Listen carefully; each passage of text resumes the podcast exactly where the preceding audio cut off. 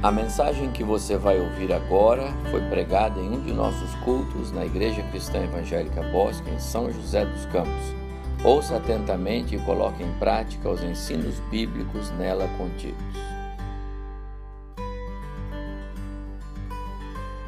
Oito de março, Dia Internacional da Mulher. E nós marcamos aqui esse fato com uma, uma pastoral especial e também uma matéria especial no nosso boletim hoje é, sobre a mulher.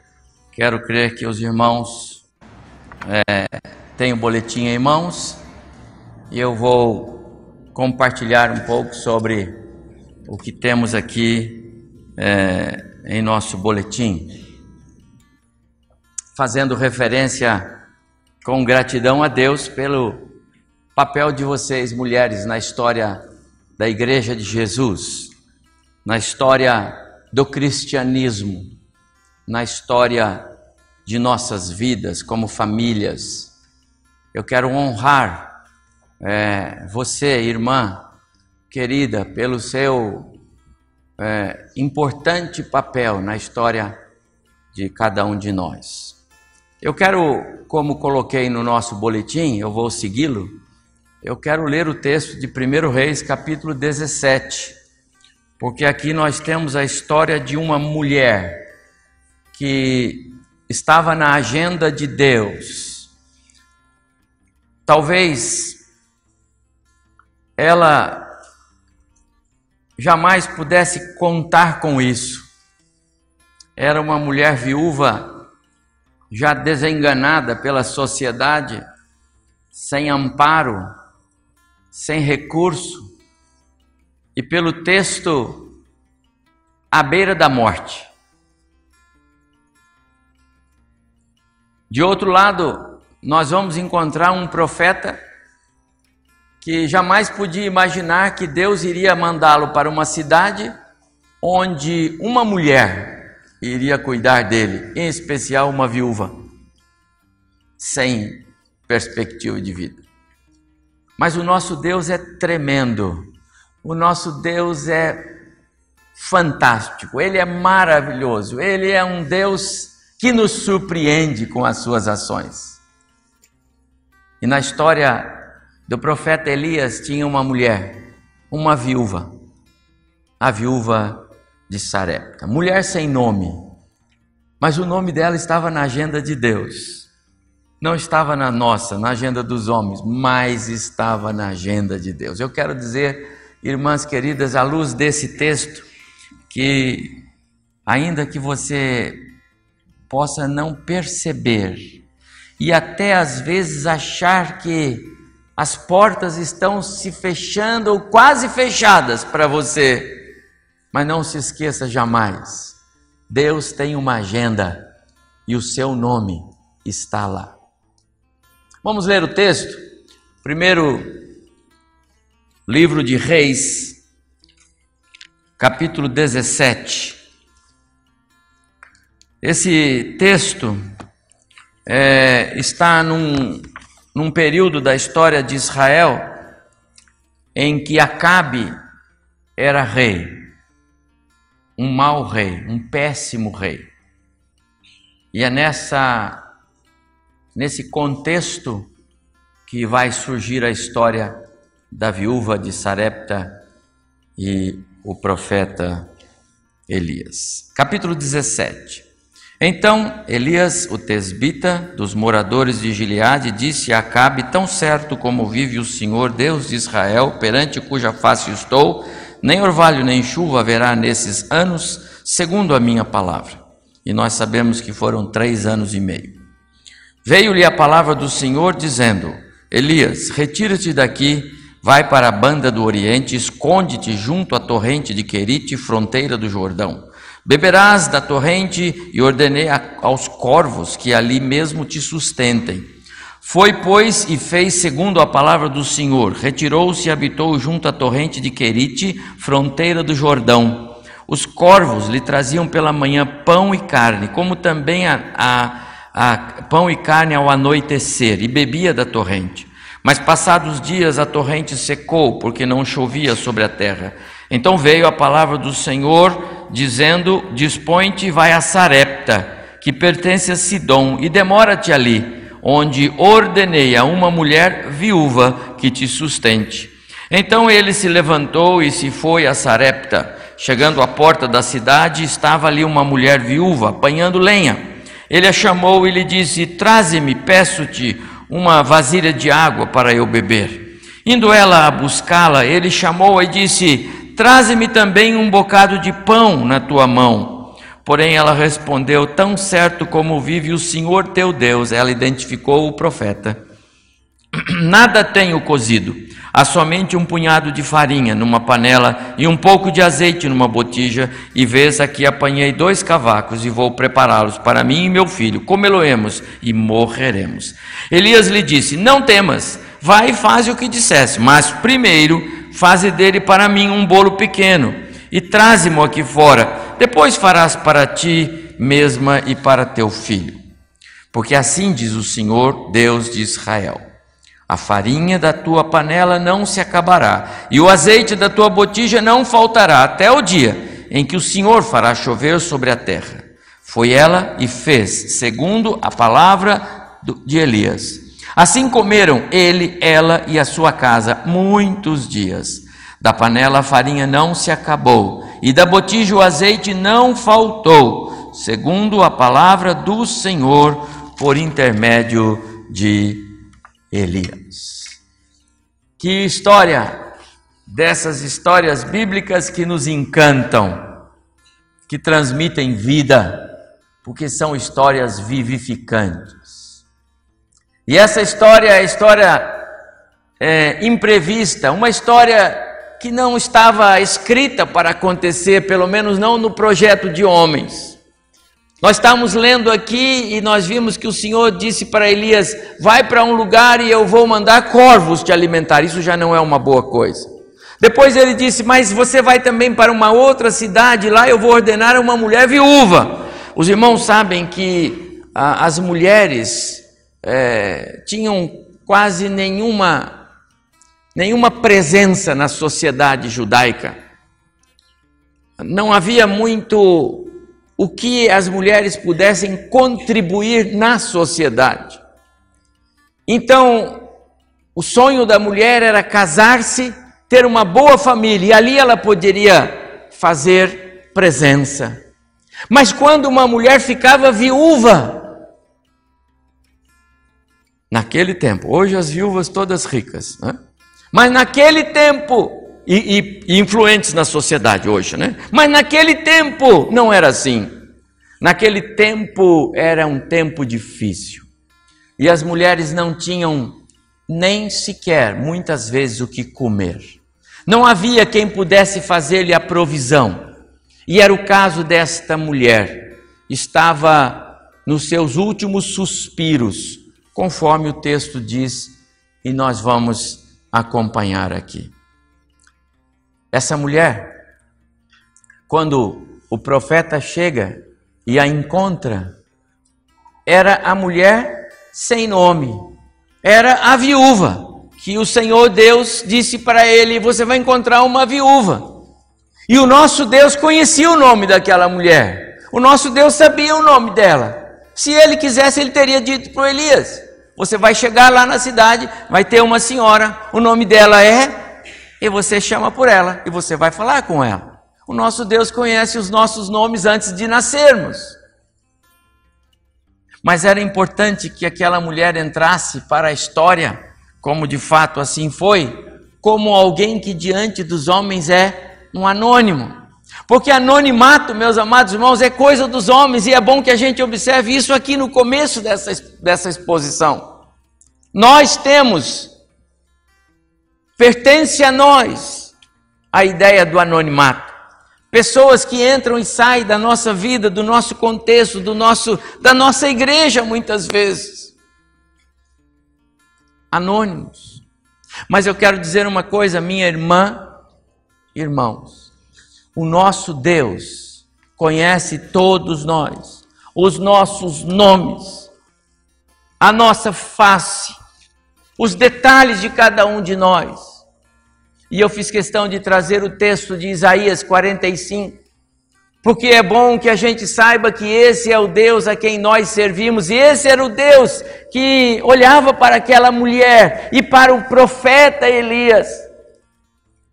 Às vezes, meus amados irmãos e irmãs, pode parecer que você está sozinha. Algumas vezes você pode pensar que a sua luta é uma luta solitária. Sou só eu, pastor, lá em casa sou só eu. Eu luto sozinha contra tudo e todos. E às vezes os irmãos podem pensar isso também. Mas eu quero dizer, à luz desse texto e desta história, que não é assim. Nós temos um Deus presente, um Deus real um Deus que interage, um Deus que sente as nossas dificuldades, as nossas adversidades. Esse Deus era o Deus da mulher de Sarepta, a viúva de Sarepta, a viúva que o profeta Elias foi abrigar-se sob os cuidados dela. Interessante que quando ele encontra aquela mulher, ela estava apanhando alguma lenha. E ele diz para ela com todo, todo desprezo ao contexto: Você me traga um pouco de água para eu beber. E ela vai buscar. E ele diz: oh, Espera um pouco, antes de mais nada, traga-me também um, um pequeno bolo, um pão, alguma coisa, traga-me coisa de comer. E ela vai dizer para ele: Mas, meu senhor, eu, eu não tenho. Eu estou pegando aqui alguns gravetos de lenha, porque eu tenho lá em casa um pouquinho de azeite, um pouquinho de farinha. Eu vou fazer um bolo, talvez seja o último.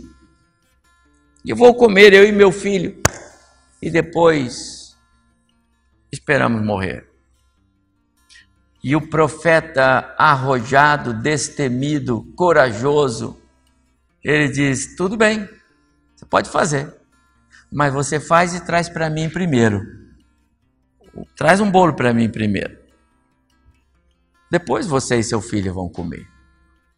Que coisa, não? Que desafio para aquela pobre viúva. Traz primeiro para mim? Eu tenho um filho lá em casa. Você faria isso, irmã? Você deixaria o seu filho no segundo plano? E você mesmo no segundo plano? Primeiro plano é o Senhor, que está aqui batendo a minha porta dizendo: faz para mim. O detalhe é que aquela mulher identificou naquele homem um servo do Deus Altíssimo. No tempo do Antigo Testamento, os profetas, eles representavam, eles eram representantes de Deus.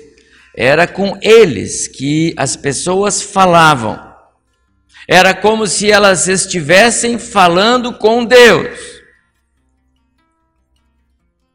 E ela reconhece e interage com o profeta através de uma fé incrível. Não se preocupe, disse o Elias. Mas primeiro faça um pãozinho para mim com a farinha que você tem e traga-o. Depois você e o seu filho poderão comer. A agenda de, de Deus é pautada de coisas incomuns, como esse contexto incomum. Incomum que o profeta vai atrás de uma viúva que não, não tem condições de sustentar-se, está no quadro, e ele vai lá e pede a ela que o sustente. Incomum porque ela disse que não tem nada, o pouco que tem vai dar para comer ela e o filho e eles vão morrer. E ele disse: tudo bem, mas primeiro faça-o para mim. E incomum porque ela obedeceu. Incomum porque ela obedeceu. Amados irmãos, obedecer, e aqui eu estou dizendo obedecer a Deus Obedecer a Deus é a coisa mais acertada que nós podemos fazer. Esse texto é do momento em que Samuel fala com o rei Saul. O Senhor Deus havia dado uma ordem para o rei Saul quando ele foi é, guerrear contra os amalequitas. E o Senhor Deus disse para Saul: Vai, leve os seus soldados e pode ferir 100% aquele povo, porque eu não quero nada daquele povo no meio do, do meu povo. Não quero que tragam nenhum despojo, aquelas coisas da guerra que os, que os, os soldados trazem os pertences de guerra, nada disso. Acontece que o Saul foi lá com o seu exército, o Senhor deu-lhes a vitória sobre os amalequitas, mas quando Samuel vai encontrar com o exército vitorioso, e ele diz para Saul: "E aí, como foi?" Ele disse: "Tudo bem. E o que é esse barulho que eu estou ouvindo? Parece que é balido de ovelhas. O que, que é isso? Você levou ovelhas para lutar com você?" E ele disse: Não, sabe o que, que é? Que tinha algumas coisas que eram muito boas. Olha, era um gado bom demais, umas ovelhas boas demais. E a gente trouxe só o melhor e trouxe para o Senhor. E aí o profeta diz isso para ele: Saul, você perdeu. Você perdeu, Saul. Sabe por quê? Porque obedecer é melhor do que o sacrificar. Obedecer é melhor do que fazer coisas para Deus. Obedecer é melhor do que fazer coisas que você pensa que é boa. Você perdeu, Saul. Você perdeu o seu reino. Você perdeu diante de Deus, porque você não obedeceu a uma ordem expressa do Senhor seu Deus. E nós sabemos o fim do rei Saul, o primeiro rei de Israel, grande, forte e belo, mas um desastre porque ele não conhecia obediência. Que exemplo fantástico desta mulher. O foco desta passagem, amados irmãos, não é a farinha que se multiplica, não é o azeite que não acaba. O foco desta passagem não é a autoridade do profeta que diz: mulher, vai e faz, mas faz primeiro para mim. O foco desta passagem é a atitude daquela mulher: obedecer. Amadas irmãs, referindo-me a vocês em especial, como é preciosa a mulher obediente ao Senhor. Como é preciosa aos olhos de Deus aquelas mulheres que muitas vezes, para obedecer, precisam resignar-se, negar-se a si mesmo, abrir mão de algumas coisas, porque o princípio é obedecer ao Senhor, andar nos caminhos do Senhor. Como isso é importante. A mulher de Sarepta, a mulher sem nome, era uma mulher na agenda de Deus. E a mulher na agenda de Deus é a mulher que obedeceu. E sabe o que significa dizer que ela obedeceu? Que ela creu na soberania, de Deus. E isso é fé. Ela poderia ter se rebelado contra o profeta, dizer assim: ó, o senhor pode pedir água, eu pego para o senhor, o senhor pode pedir alguma coisa, mas o senhor não pode pedir que primeiro eu faça para o senhor, depois eu vou fazer para o, o meu filho. Não, meu filho é minha prioridade. Amados irmãos, de alguma forma ela entendeu que ali não era só uma questão de um bolo para ela, para o filho ou para o profeta, era uma questão de depender e obedecer à soberania de Deus. Deus é soberano. Deus é soberano. A minha vida está na mão dele. E se esse homem, que é um homem de Deus, é um profeta de Deus, ele está chegando aqui e ele está dizendo assim, assim eu vou fazer. Porque o Deus que controla a história, ele me tem na história dele soberania. Ela cria que Deus tinha uma história escrita com o seu nome e, portanto, ela fazia parte dessa história. Minha amada irmã, você tem se lembrado da soberania de Deus nas situações adversas que você vive? Às vezes, alguns alguns questionamentos, algumas áreas da sua vida Você tem se lembrado? Deus é soberano, Ele está no controle, eu vou confiar nele, eu vou esperar nele. A mulher sem nome, ela creu que Deus é soberano e ele, e ele, e ele dita a história, ele escreve a história, ele faz a história. Eu estou nela, eu vou fazer o que o profeta está dizendo e o Senhor cuida do resto. Obedecer é também crer na providência e na graça de Deus, e isso é dependência. Deus vai fazer o impossível. Ela pensou lá na despensa, aquele vidrinho que ela tinha lá, com um pouquinho de farinha, o outro com um pouquinho de azeite, e o profeta dizendo assim: faz para mim primeiro. E ela pensou: como vai ser isto?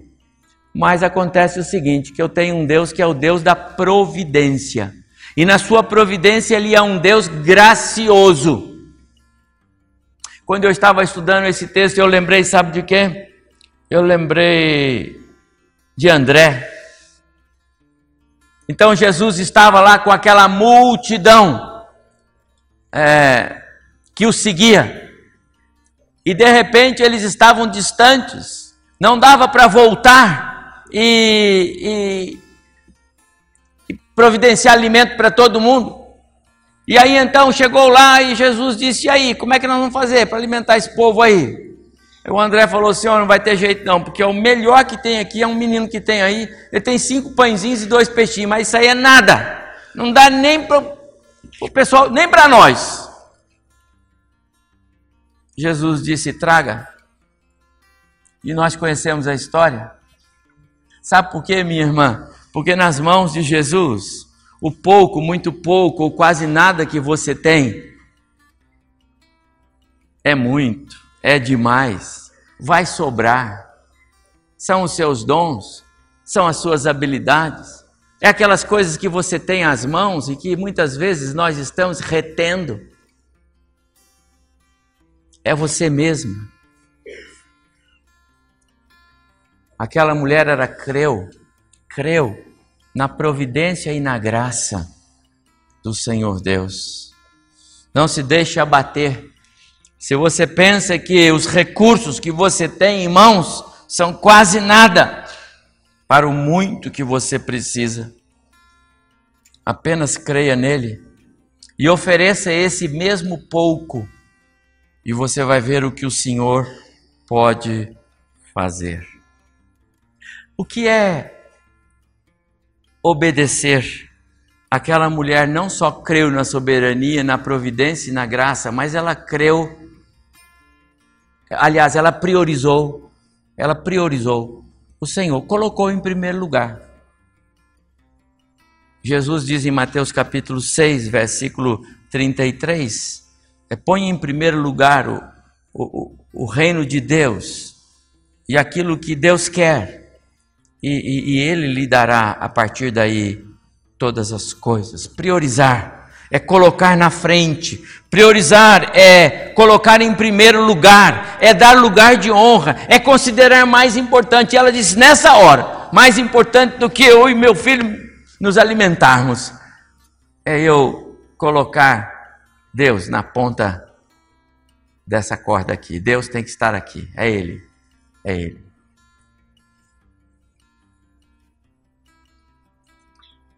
Sua fé lhe permitiu ver além da despensa vazia. Que coisa, não? Sua fé lhe permitiu ver Deus suprindo o que os olhos não viam. Além do pequeno punhado de farinha e do pouco azeite, ela viu a grandeza da glória do seu Deus. Ela viu a misericórdia e a graça do Deus que ela aprendeu a servir. E é interessante, e nós lemos lá no verso 16, o último verso, no instante em que ela faz o bolo para o profeta, o milagre começa a acontecer. Verso 16 diz assim: Da panela a farinha não se acabou, e da botija o azeite não faltou. Que experiência tremenda aquela mulher teve naquele dia. Não é de, não é difícil a gente deduzir aqui uma coisa. Aquela mulher era pobre só na aparência. A pobreza daquela mulher residia apenas nas coisas materiais. Ela era rica, muito rica, ela era riquíssima nos seus valores, nos seus princípios, na sua fé, no seu temor ao Senhor. Sobravam-lhe atributos de uma vida abundante aprovada por Deus. É que ninguém conhecia, lembra? Ela era uma mulher anônima. Era uma viúva sem expressão alguma. Ela estava catando cavacos e ela diz lá: Eu peguei dois cavacos. Amados irmãos, dois cavacos dá para cozinhar quase nada. Então ela tinha nada, muito pouco, pouco nada mesmo para fazer. Mas era muito rica. Deus estava ao seu lado. Que experiência tremenda. Mulheres assim, quando submetidas a provas de fé, comunicam vida. Em meio à fome e à privação do necessário à vida, dão exemplos de obediência incondicional ao Senhor. Obedecer, minha prezada irmã e irmãos, é próprio do caráter do crente que é fiel ao Senhor. Ele obedece o Senhor e não os seus próprios interesses. Ele obedece o Senhor e não os seus desejos. É sinal de dependência, de confiança, de entrega. A viúva de Sarepta não tinha nada. A princípio faltava-lhe tudo, mas seus depósitos estavam abundantes para com o Senhor seu Deus. Tenho encontrado na, ao longo da minha história, não só de pastor, mas de crente, tenho encontrado muitas mulheres assim, como esta, mulher sem nome, mulheres anônimas muitas vezes, mas mulheres que fazem diferença, porque são mulheres na agenda de Deus. Mulheres que aprenderam que obedecendo aprende-se a obedecer, não é? Algumas coisas são assim. É andando de bicicleta que aprende-se a andar de bicicleta. Não se aprende a andar de bicicleta por um manual. Aprende-se a andar de bicicleta aprendendo. Aprende-se a jogar bola jogando. Aprende-se a obedecer obedecendo. E aquela mulher era uma mulher que dava aulas de obediência. Mulheres assim, são mulheres que aprenderam a descansar na suficiência de Cristo. Minha prezada irmã, e eu estou concluindo aqui a minha palavra é para você em especial pela sua semana. Mulheres que aprenderam a descansar na suficiência de Cristo são mulheres que nos dão aula do valor da obediência ao Senhor. Minha amada irmã, começando pela minha amada irmã esposa. Se você for obediente ao Senhor seu Deus, você será sempre a melhor esposa para o seu marido. Primeiro o Senhor. Minha amada irmã, se você for obediente a Deus, você vai ser a melhor esposa para o seu marido. Se você não for obediente a Deus, não adianta querer ser obediente ao seu marido, não quer, adianta querer agradar o seu esposo, não vai dar certo. Se você estiver em desobediência a Deus, a algo que o Senhor quer de você e você não está fazendo, não vai dar certo. Obediência aos homens é temporária, é passageira, ela é falha, ela é carnal, ela desmonta. Mulheres, que nos ensinam que obedecendo aprende-se a obedecer. São mulheres que aprenderam a descansar na suficiência de Cristo. São mulheres que aprenderam a priorizar a pessoa de Cristo. Ele é mais importante, ele é o primeiro. Não é? Eu sempre sou o terceiro. Deus em primeiro lugar, o próximo depois e eu em terceiro. Mulheres que aprenderam a obediência são mulheres que aprenderam a priorizar Cristo. Também são mulheres que aprenderam a depender de Cristo. Você tem aprendido a depender de Cristo. Não dê nenhum passo se Jesus não estiver com você. Não vá onde Jesus não vai. Não saia sem Jesus. Não acorde sem Ele. Não viva sem Ele.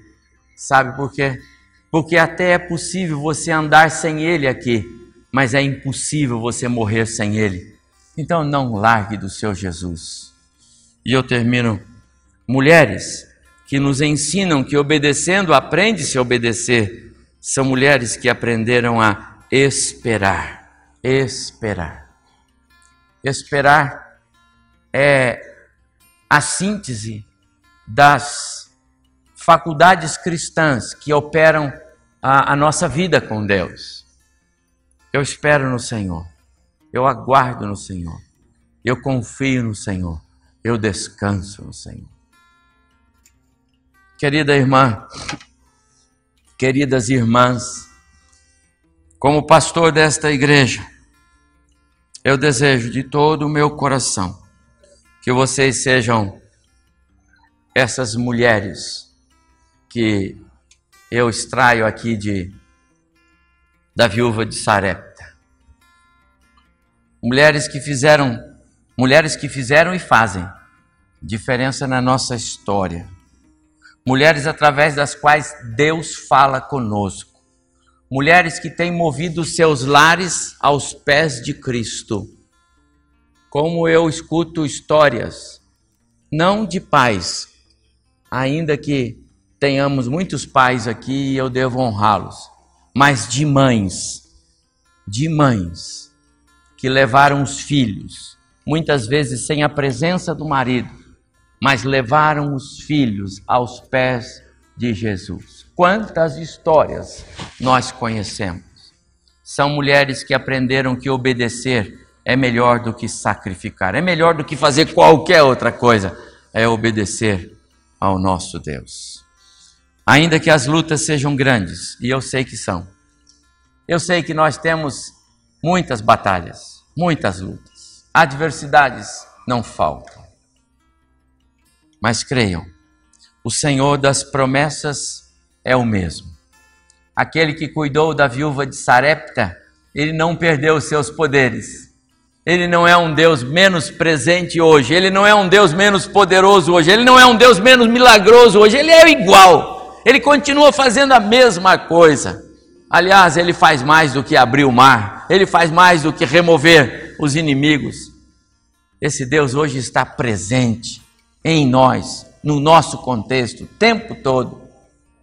Minha prezada irmã, que o Senhor abençoe ricamente o seu coração. Pensei em vocês quando estava estudando esse texto, mas ele vale para todos nós.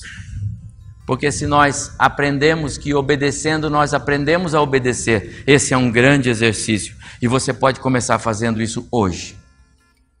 Você pode começar fazendo isso agora.